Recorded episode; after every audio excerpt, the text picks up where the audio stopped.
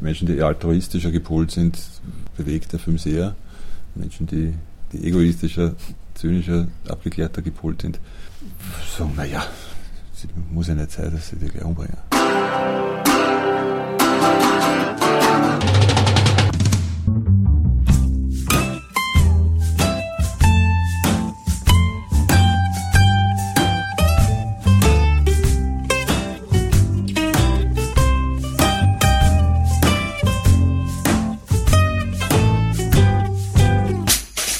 Herzlich willkommen bei Filmkultur, der Podcastreihe von www.kulturwoche.at und einem Interview mit Peter Peyer, dem Regisseur vom Kinofilm Freigesprochen.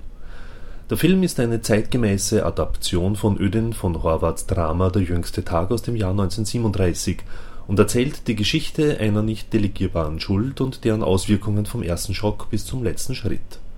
Mit Frank Giering als Thomas Corinna Harfuch als Hanni, Lavinia Wilson als Anna, Robert Stadelober als Ferdinand und Alfred Dorfer als Josef fand Regisseur Peter Peyer bei seinem vierten Spielfilm eine ideale Besetzung für die Verfilmung dieses großen Themas.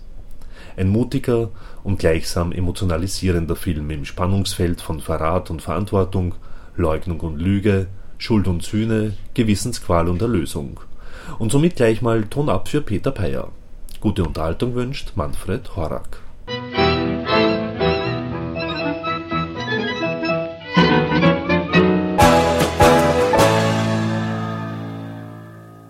Also erstens hat mich Horvath prinzipiell von seiner Themenwahl immer fasziniert in, in, Richtung Zeitlosigkeit. Also ich fand das, die Themen immer so, natürlich war es immer, ganz viele Stücke und, und, Stoffe von ihm waren konkret auf Situationen aus seiner, seinem Erleben, aber trotzdem so gewählt, dass sie zeitlos sind. Was mir bei ihm auch ganz großartig äh, erscheint, ist die, die Mischung aus einer Brutalität und dann aber einer sehr warmen Leichtigkeit, mit der er seine Figur erzählt. Und der jüngste Tag ist, ist deswegen mir in den Sinn gekommen, weil wir doch dabei irgendwie einen Film machen über, über Verantwortung. Und habe es dann quasi nach Motiven von dem jüngsten Tag gemacht. Das ist ja keine 1 zu 1 Verfilmung, das ja. ist ja abgewandelt. Äh, und die, die Geschichte einer Schuld, die nicht delegierbar ist, äh, ist das, was, was dann für mich für fast jede Lebenssituation, fast jedes Menschen gültig ist. Es geht natürlich nicht darum, dass man, jeder von uns hat Gott sei Dank nicht 20, 30 Menschenleben verursacht, aber man hat woanders mal verletzt oder, oder irritiert oder ja. und zwar irreversibel, das ist passiert. Und wenn man, also das ist quasi ein Film für Altruisten, also das Erkennen von habe ich Scheiße gebaut und muss jetzt damit umgehen. Und woran man ja auch wachsen könnte oder kann. Ist das auch das, das Ziel sozusagen, dem Publikum ich, ich, ich quasi zu erklären oder äh, so? Oder, oder wie, wie, man sich dann als Mensch verhalten soll? Nein, es ist, es ist, es ist, der Film ist mit dem Ende, das hat äh, definitiv kein, kein Verhaltensmuster. Äh, es ist nur, hier ist es auch eine Geschichte über, über die Optionen, die man hat. Und wenn man und über die, die Freiheit, sein Leben so weiterzuleben, wie, wie man es in dem Moment halt noch erträgt und auch über die Freiheit, das dann zu beenden, wenn man, wenn man findet, das geht gut so nehmen. Sie haben aber gesagt, Sie haben das eben relativ stark verändert. Es gibt. Oder halt quasi ist es nur eine Adaption des Stoffes? Ja. ja. Also, äh, es, ist, es, ist, weniger eine Veränderung als eine Fokussierung. Wir haben halt auf, auf einen Teil äh, fokussiert, auf die Schuld und die Verantwortung. Äh, und habe ein paar Figurenkonstellationen, natürlich weil es Film ist und weil es jetzt 80, also wir sind jetzt im Jahr 2007, 2008. Das ist halt ein Unterschied zu 1937. Äh, manches aber dadurch manches sehr belassen, wie es war. Und da hat sich die Zeit aus meiner Sicht oder aus meiner Definition wieder überholt, indem jetzt zum Beispiel ein Vereinsleiter, der früher hoch angesehen war, dazwischen waren Bahnbedienstete vielleicht nicht so angesehen. In Wirklichkeit, ich habe sehr viel recherchiert, mit, mit Vereinsleitern auch gesprochen.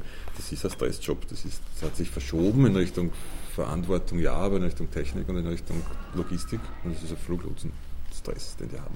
Dadurch, dass viel rationalisiert wurde und, und jetzt wirklich nur mehr die, die paar wesentlichen Bahnhöfe sind, ist natürlich der Stress für den einen, der jetzt auf dem mittleren, kleineren Bahnhof ist und wo halt ein besonderer äh, Verkehr ist, äh, Sonderzügen und so, eine, eine große Belastung. Insofern ist es schon wieder sehr nahe dran. Ich habe lange nachgedacht, ob ich, ob ich zum Beispiel einen Fluglosen das mache. Und dachte, nein, wie berührt mich, mich als Zuschauer wird, der Bahn mehr berühren, weil es nicht dieses abgehobene Fliegen ist, sondern das ist. Bahn kennt eigentlich wirklich jeder. Ja, kennt jeder, fährt jeder. Mhm. Und im Zuge erst des Drehens, also Vorbereitens und Produzierens und, und Schreibens, äh, sind wir darauf gekommen, wie, wie alltäglich das ist, nämlich menschliches Versagen bei fast allen Unfällen. Also es allein im Jahr 2007, die Zahlen jetzt nicht festnageln, aber ungefähr in Größenordnung gab es 53 Zwischenfälle in Österreich auf Bahnübergängen und auf Bahnübergängen.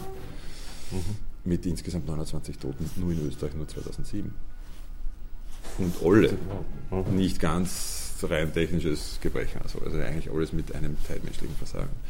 Wie, war das so generell mit den Rechten, einen Robert so umzuschreiben sozusagen? Na, es, gibt, es gibt bei den, bei den äh, da muss man nicht genau nachlesen, wie das genau heißt, das weiß ich jetzt nicht auswendig, das macht der Produzent, aber die Erben- oder Nachlassverwalter, der übrigens jetzt ausläuft, 2008 läuft das im Juni, wir haben noch bezahlt, bestehen auch auf so etwas wie einer Werktreue und haben das Buch gelesen und haben es als mehr oder weniger werktreu natürlich in Richtung Film adaptiert, äh, respektiert. Mhm. Also von dem her da, da gibt es Sanctus sozusagen, von, von dem gibt's einen der Sanctus, auch notwendig war. Der auch notwendig war. Einzuholen. Ja, der war notwendig einzuholen, da stand im Vertrag, das muss man, muss man einholen. Jetzt ist das ja ein, eben ein österreichischer Film. Äh, die österreichische Filmszene ähm, ist auch sehr, sehr stark betroffen an finanziellen Engpässen, mhm. ich will es so formulieren. Ähm, wie weit haben Sie da das Budget sozusagen aufstellen können nach Ihren Wünschen? Nö, und, und, wie schwierig war das? Das war in Österreich, also prinzipiell muss man sagen, ein, ein, ein Film über einer gewissen, gewissen Größenordnung der liegt in etwa bei 1,8 Millionen Euro, ist rein aus Österreich nicht finanzierbar. Das heißt, das ist eine internationale Produktion mit Luxemburg in diesem Fall, äh, was auch logistische Gründe hatte, weil wir von der Bahn dort irgendwie großes Entgegenkommen hatten, aufgrund der Bahnhöfe drehen, die real sind und nicht gebaut werden mussten. Das ist bei uns nicht so einfach gewesen. Ja? Auch in Deutschland nicht. Äh, die, die Österreich-Teile der Finanzierung gingen relativ problemlos und, und zügig und dann das, diese fehlenden auf insgesamt Budget 2,6 circa. Das hat natürlich, braucht dann seine Zeit. Also man, man vom, vom, ersten Schreiben des Treatments weg, das war im Frühjahr, Sommer 2003. Also tut man nicht unentwegt nur das, aber, aber und, und mittlerweile ist für einen österreichischen Filmmacher ein Rhythmus von alle vier Jahre einen Film fast schon guter Durchschnitt. Mhm. Was, jetzt kann man es ausrechnen, das ist eigentlich nicht lebensfähig. Also es ist hat. Also ist, die Situation ist natürlich gnadenlos. In Kombination mit dem, mit dem Publikumsverhalten, was, was manchmal nachvollziehbar ist, manchmal gar nicht. Also österreichisches Publikum und österreichischer Film ist ein Verhältnis, das wir alle nicht ganz verstehen, nicht immer. Also wenn, wenn ich sage, zum Beispiel äh, in, in, in, in Frankreich, ist, ist das Selbstverständnis, in einen französischen Film zu gehen und in kleinen Ländern sowieso das, das, das erfüllt den Kinogeher oder den Kulturinteressierten äh, mit Stolz, dass das der Film aus seinem Land da ist und den schauen wir sich jetzt an. Äh, in Paris gehen Leute ins Kino, so wie bei uns die Leute ins Theater gehen. In Österreich gibt es grob geschätzt zwischen 12 und, und, und ungefähr 12.000 Theater, Sprechtheater-Sitzplätze, die in einer Jahresdurchschnittsauslastung haben von 70 Prozent. Äh, das ist sind unfassbare Zahlen. Heißt, Menschen interessieren sich sehr für Stoffe, mehrheitlich aus deutschsprachigen Regionen, mit mehrheitlich deutsch, also fast nur deutschsprachigen Schauspielern im Theater und im Kino für dieselben Stoffe mit denselben Schauspielern nicht so. Das verstehen wir alle nicht wirklich. Und da ist natürlich, also ich verstehe es schon, das, ist, das, ist, das hat natürlich auch eine kulturpolitische Ursache. Wenn, wenn man keinen Politiker jemals in einem Kino sieht, wurscht welche Couleur, mit, mit einem gewissen stolz geschwellten Brust, dass, dass die Auslandserfolge des österreichischen Films ja unglaublich sind, der letzten Jahrzehnte. Äh, dann ist das auch kein Wunder, dass das in den, in den Medien dasselbe. Solange ein Silbermedaillengewinner bei einer Schwimm-Europameisterschaft am Titelblatt ist und eine Oscar-nominierter, was Olympiasieg quasi schon bedeutet, äh, mit einem kleinen Kästchen und einem kleinen Interview in, in irgendwo im Kulturteil. Also die Medien spielen da eine große Rolle auch. Mhm. Was natürlich auch wieder eine Ursache hat, wahrscheinlich bei der Politik, die das nicht stolz genug präsentieren. Also nur das Geld, ja. nur das Geld allein wäre es nicht. Weil wenn wir mehr Publikum hätten, wo man jetzt sagt, nicht alle österreichischen Filme sind vielleicht rasende Blockbuster, aber auch in dem Segment geht es uns erstaunlicherweise komischer als jetzt in einem dänischen Film in Dänemark. Ich meine, dass ja das Publikumsinteresse generell vorhanden ist in Österreich, sieht man ja auch bei der Biennale eigentlich, ne, letztendlich. Ja, aber das sind ja auch, auch das ja wirklich No-Name-Filme. Ja, aber hauptsächlich internationale Filme. Ja, ja, schon. Und das, das, das, das, das viele internationale, es gibt schon noch ganz wenig. Ja. Also ganz wenig. Ja. Aber jedenfalls sind da auch No-Names. Ja, ja, da geht es da geht's ja nicht um, ich glaube, es geht wirklich um das Österreichische. Das, das ist, das, es, es findet der Stolz darauf nicht statt. Mhm. Und wenn man das Beispiel mit, mit Sport und, und Kultur, wir sind mhm. eigentlich eine Kulturnation, weiß nicht, sicher nicht so. Ähm, ich war vor einigen Monaten dort, wie, wie die erste Pressekonferenz war, äh, die, wo die Filmwirtschaft sozusagen ja. mehr Geld gefordert hat. Ja. Äh, da hat die Dusel, die im Podium saß, gesagt, dass sie einmal mit dem Gusenbauer gesprochen mhm. hat, ob er denn ins Kino gehe. Und er hat ihr gesagt, ja, heimlich, aber. Also er möchte das nicht so an die große Glocke ja, hängen, dass er ein Kinogänger ist. Also das widerspiegelt natürlich auch das, was jetzt ja. natürlich besser. Ich meine, selbst wenn er heimlich geht, was ich nicht verstehe, warum er sich heimlich ins Kino schlägt, äh, wenn es so wäre, ist, das, das ist ja genau die Haltung, die, die, die mhm. das Problem ist. Das, mhm. Man hat irgendwie offene Berührungsangst mit dem Schmuddelkino oder ich weiß es nicht, was das Problem ist. Das Theaterpublikum findet ja seine Vorstellungen monatelang, da gibt es nur einen fixen Tag, eine fixe Uhrzeit in einem Platz der Stadt, ist diese Vorstellung. Und sie finden aber hin zu Hunderten, Tausenden. Mhm. Und das Kino hat die Chance, dass in jedem Bezirk deiner Wahl fast äh, zu Uhrzeiten deiner Wahl den Film deiner Wahl finden kannst. Und das gehört nicht so, also nicht in dem Ausmaß. Mhm. Meine, wir stehen ja jetzt hier in einem sehr alten Kino, das jetzt zum Glück gerettet worden ist, von der Michael Englert. Ähm, hat es auch quasi damit zu tun, dass es eben so viele Cineplexen gibt, die ja eher auf Blockbuster natürlich setzen und weniger auch den. Letztes Jahr sind 320 Filme in Österreich gestartet, insgesamt. Äh, die österreichische Filmwirtschaft produziert in etwa acht, durchschnittlich pro Jahr acht. Da braucht man jetzt nur rechnen. Das ist ein derartiger Konkurrenzdruck äh, und die Kinos müssen ja, wirtschaftlich denkende Unternehmen, müssen ja schauen, dass sie das Neue, was die Menschen halt immer sehen wollen, halt so schnell wie möglich zu den guten Zeiten bringen. Und automatisch fallen dann die paar wenigen, die halt vielleicht nicht im ersten Blockbuster-Wochenende mitspielen, aber den, den Long Run brauchen wie zum Beispiel der. Das ist definitiv ein Zielpublikum, die in aller Ruhe das sich mal anhören, was die Leute sagen und dann mal schauen, ah, das, das geht nicht irgendwie am ersten Wochenende. Das, ist, das war dann eigentlich keine Chance mehr. Deswegen sind so Kinos ganz wichtig. Mhm. Was auch wiederum dann das Image äh, senkt des Films, wenn du spielst dann nochmal in einem kleinen Kino und das aus Sicht des bürgerlicheren Publikums, dann ist das auch nichts wert. Ne? Das ist ein Kreislauf, wo man, wo man ohne die, die, die, das Verständnis der Kulturpolitik und das Verständnis der, natürlich auch der Medien. Sie müssen die Filme nicht loben, aber sie müssen sie, finde ich, sie müssten eine Art informationsjournalistische Pflicht. Also es müssen sagen, es gibt, gibt sie. Man muss ja nicht jeden gut finden, das sollen, sollen sie äh, kritisieren im, im professionellen Sinn, wenn es geht und nicht im persönlichen. Aber dass sie da sind, sollte man vielleicht mhm. erwähnen. Mhm. Würden sie aber viel mehr, wenn's, wenn, wenn man das einmal kapieren wird, dass fast jeder, es gibt kein A-Festival fast, äh, wo nicht ein österreichischer Filmwettbewerb ist. Das sind Europa- und Weltmeisterschaften. Mhm. Und wenn sie einen Schwimmer für, für das Halbfinale qualifiziert bei einer Kurzbahn-Europameisterschaft im Schwimmer, dann wird das groß berichtet was mhm. nicht mal ein A-Festival ist. Mhm. Der Roland Thüring hat ja damals auch gesagt, eben bei dieser Veranstaltung, dass er für den Fußball ja viel mehr ausgegeben wird als für den Film, obwohl wir ja viel bessere Filme machen als Fußball spielen. Ja, genau. Das ist, ist ein Nichtverständnis, das ist nicht ein, ich verstehe es nicht. Würden Sie trotzdem sozusagen jungen Leuten ja, empfehlen, wenn man es in sich hat, sozusagen, ja, oder den, den, den, Traum hat, eben einzusteigen sozusagen und, um Filme zu realisieren? Na, auf jeden Fall. Also ich, ich habe hab eigentlich Medizin studiert und das aus, und das aus wirklicher Überzeugung, weil das, es gab bei uns in der Familie auch nie keinen Arzt und das war einfach ein Wunsch und tiefes Bedürfnis.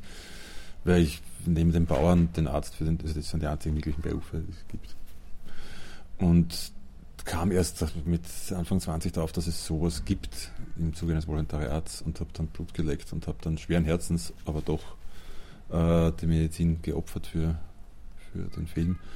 Und ich, ich würde jedem empfehlen, natürlich, wenn er es wenn machen will, dann muss er es tun. Egal, ob es jetzt Dokumentarfilm ist oder, oder Spielfilm oder beides. Es ist, ist natürlich eine Leidenschaft notwendig. Und wenn man die hat, dann unbedingt machen.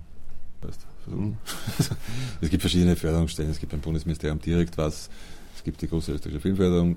Es gibt die Wiener Filmförderung, die ähnlich ist. Und dann gibt es der OF, das Filmfernsehabkommen, das sich auch an Film, Kinofilmen beteiligt.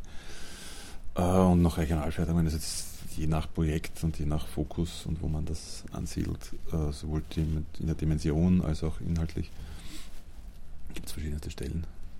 Nochmal natürlich auf den Film. Ähm, die, die Schuldfrage sozusagen war ja auch, auch ein, ein Thema ja. nachher bei der Publikumsbefragung. Äh, mir ist da eingefallen, weil Sie gesagt haben, also man kann die Schuld sozusagen nicht, nicht weitergeben ja. und, und ja. Äh, mir ist da ein Film von Woody Allen eingefallen, Verbrechen und andere Kleinigkeiten. Ja. Der ist so vor, weiß nicht, 20 Jahren wahrscheinlich erschienen. Äh, wo sehr wohl diese Schuld weitergegeben wurde. Ich weiß nicht, ob Sie den Film gesehen haben wo ja dann der Rabbi erblindet. Am Schluss sozusagen als Metapher dessen und der eigentliche, ich also der den Auftragsmord so erinnern, ja. gemacht hat, den Auftrag ja. gegeben hat, der vorher in, in Schuld, in Selbstmitleid äh, ja. äh, gelitten hat, war dann plötzlich frei von allem. Ne, es gibt, das, den habe ich besser im Kopf, äh, ähnliche Geschichte über Schuld, auch von Woody Allen Matchpoint äh, hernehmen. Wo der große Unterschied ist zu, zu der Geschichte, ist das mit der Delegierbarkeit der Schuld und mit der Absichtserklärung. Äh, in, in dem Modellenfilm geht er, also mordet jemand mit Ziel, äh, nämlich um sein Leben komplikationsfreier zu machen.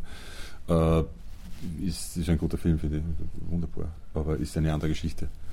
Äh, da ging es mir wirklich darum, es passiert etwas. Ne? Ich habe gesagt einmal beim Presseheft, glaube ich, es kennt jeder von uns, wenn man, da sollte man Raucher sein und im Auto mal raucht, den Aschenbecher vielleicht verfehlt, kurz sich bückt, oder wenn man den Sender sucht im Radio, oder wenn man die CD äh, umdreht oder eine andere einlegt und schaut hoch und es stehen vier Kinder vor einem ähm, Fußgängerübergang, der bremst gerade noch, hoffentlich.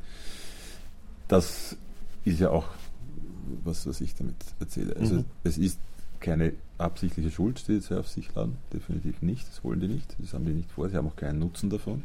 Es geht nicht dass ihnen dann besser geht oder irgendwas leichter wird, sondern es ist ein Fehler, den sie begehen, abgelenkt durch einen kurzen Moment, der in dem Fall ein leicht erotischer Moment ist, könnte aber auch was anderes sein. Also es ist ein, ein Fehler, den man zulässt. Und Ablenkung zuzulassen ist ein, kein großer Fehler eigentlich. Und natürlich wird die, die Haltung des Publikums pendeln zwischen, also die bisherige Erfahrung ist so, Menschen, die eher altruistischer gepolt sind, bewegt der Film sehr. Menschen, die vorläufig wertfrei, die egoistischer, zynischer, abgeklärter gepolt sind, sagen, naja, es muss ja nicht sein, dass sie die gleich umbringen. Na, natürlich behofft sich jeder Filmmacher, dass, dass, dass das, was er wollte, auch gesehen werden kann. Und dazu braucht es viele Faktoren. Natürlich braucht es die mediale Unterstützung, dass überhaupt informiert wird, dass es ihn gibt in genug breitem Ausmaß, unabhängig der, der qualitativen Kritisierung. Äh, und dann hoffen wir, dass das auch mundpropagandamäßig den Menschen interessiert, die mal österreichische Filme erzählen, die auch visuell erzählt sind. Also was, was der Film hauptsächlich versucht, obwohl er eine Theatervorlage hat, sehr sparsam mit Sprache umzugehen und sehr visuell kraftvoll äh, die Entsprechungen zu finden. Und das ist, hoffe ich doch, dass das auch beim österreichischen Publikum als international vergleichbar wahrgenommen wird. Es gibt eine englische Kopie, also englische Untertitel und französische bislang. Also, das synchronisiert werden solche Filme eigentlich kaum. Mhm. Man, Sie kennen jetzt schon Reaktionen hierzulande in ja. Österreich und auch Reaktionen, wie ja. Sie vorhin gesagt ja, haben, Locarno. internationalen Locarno. Gibt es da Ähnlichkeiten oder, oder große? Was, na, was, was, was, ja, natürlich gibt es Ähnlichkeiten. Was mir in, im, im französischsprachigen Raum auffiel, dass er heftiger bewegt, Menschen, also das, diese Heftigkeit des Stoffs schon oder der, der Stoffwahl ist, ist schon per se berührt. Äh, das ist bei uns vielleicht ein bisschen abgeklärter gesehen. Das, da haben wir eine Tradition, die wahrscheinlich, da ist die Hemmschwelle höher. Äh, aber sonst gibt es da nicht ganz keine großen Unterschiede, glaube ich. Das war, war nie eine Überlegung äh, zu moralisieren oder zu sagen, das ist die Lösung, die, die sein muss. Die Figuren gehen in einer Form von Befreiung aus dem Ende, wenn man es jetzt nicht vorwegnehmen will. Und ich finde, also wähle bei diesem Film oder bei dieser Geschichte bewusst das Wort Freitod und nicht Selbstmord. Weil es eine Form von Erlösung auch ist. Aber es ist keine moralische Geschichte. Also gar nicht. Ein, ein, Wort noch generell zu den Dreharbeiten selbst, die ja, also zum Großteil, wie wir gehört haben, also in Luxemburg stattfanden, ja. aber in, auch im Burgenland. An sich kann man etwas, was über drei Jahreszeiten in zwei verschiedenen Ländern gedreht wird, nur ganz, ganz präzise vorbereiten und, und mit großer Genauigkeit arbeiten. Äh, sonst geht es einfach nicht. Und dann hatten wir auch das Pech, dass, dass es im Winter, also Jänner, Februar 2007, keinen Schnee gab und der Film ja auch sehr viel Schnee hat. Und das alles dann künstlich herzustellen war natürlich auch. Das sind dann die, Schwierigkeiten, die plötzlich auftauchen, mit denen man recht gerechnet hat als Option, aber nicht als, als nicht als große Wahrscheinlichkeit, dass man nicht mal nicht mal null also nicht mal Minusgrade hat, sondern wir hatten bei dem Dreharbeiten keinen einzigen Tag unter plus 10, wo man dann auch ganz anders beschneiden muss, als wenn man 3 Grad oder 2 Grad. Das war das, das, die große Herausforderung logistischer Natur. Aber sonst beim gesamten Plan muss man sehr genau wissen, was drehe ich wo, mit wem und wie. Sonst kann man das über, über sechs Monate hinweg die Dreharbeiten, aber nur 35 Tage in diesen sechs Monaten. Und in zwei Ländern, die 1200 Kilometer voneinander getrennt sind, das geht sonst nicht. Ah, Sie haben auch vorhin gesagt, Sie bauen so die, das, das Team, also das Schauspielerteam rund um den Hauptdarsteller ja. oder Hauptdarstellerin aus. Also es ist wie ja. ein Schneckenhaus, ja. ja. gesagt. Das erste, als ich das Theaterstück zuerst bearbeitet habe und nachgedacht habe, ich doch die, also da war der 50 und im Kopf haben wir gedacht, ja, versuche jetzt da so Schauspieler Mitte 40 und dann im weiteren Schreiben war mir klar, dass, das, dass die Figur jünger wird und auch die Frau jünger wird und dann war ich ganz schnell beim Frank. Also eigentlich habe ich immer wen gesucht, so wie der Giering, nur vielleicht Mitte 40. Und dann bin ich draufgekommen, dass die Figur sowieso jünger sein muss. Und somit war klar, wer es ist. Und der Frank ist ein Geschenk für einen Regisseur. Und dann war auch relativ klar, wer seine Frau sein muss. Und dann ging das so relativ easy weiter. Die Kinofassung, die man jetzt sieht in den Kinos, ja. ist das die einzige Fassung ja. oder gibt es noch eine längere sozusagen? Also das vorderführige ist einmal die, ich glaube auch, das ist eigentlich der Dreieck des Also in Österreich hat man ja an sich das Recht ja sowieso immer, das, was man aus Amerika mal hörte, wo das überhaupt nicht so ist. Äh, man diskutiert natürlich sehr mit den Produzenten und, und äh, ignoriert ihn auch überhaupt nicht. Im Gegenteil, hört auch auf, auf versucht wach zu sein für Inputs, weil selber man, verliert man ja irgendwie auch, wenn man monatelang im Schneiderraum sitzt. Vielleicht auch ein bisschen den, den, den distanzierten Blick, der auch notwendig ist, aber an sich einigt man sich, also da geht es dann nicht darum, dass ich noch zehn Szenen hätte, die viel besser wären. Und der Produzent hätte es mir oder sonst irgendwer hätte es mir verboten. Na. Und somit sind wir auch schon wieder am Ende von Filmkultur, dem Podcast von kulturwoche.at angelangt. Vielen Dank fürs Zuhören und vielen Dank fürs Dranbleiben. Bis zum nächsten Mal, Ihr Manfred Horak.